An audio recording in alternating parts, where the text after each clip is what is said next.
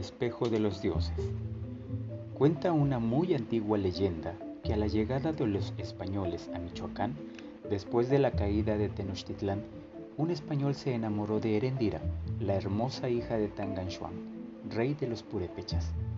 Tanto se deslumbró con la belleza de la joven que sin durarlo la raptó y la escondió en un precioso valle rodeado de montañas.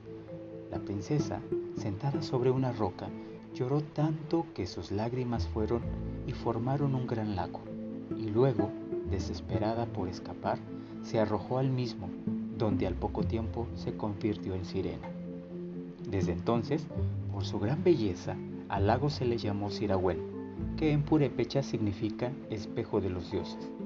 Dicen que la sirena aún vaga por esas aguas y que en las primeras horas de la madrugada surge del fondo para encantar a los hombres y ahogarlos en venganza de todo lo que ella sufrió.